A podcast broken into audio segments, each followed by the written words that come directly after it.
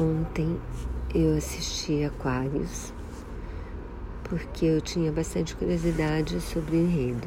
É a história de uma mulher que de classe média, com grana, que acaba virando a última moradora do prédio dela, porque tem uma construtora comprando os apartamentos e ela se nega a vender. E eu achei o filme péssimo, infelizmente, porque eu achei ele lento, cheio de cenas desnecessárias, várias inclusive acelerei.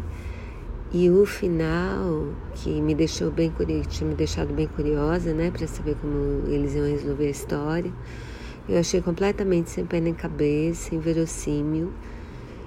E então foi uma decepção do começo ao fim. Eu não assistiria se fosse vocês.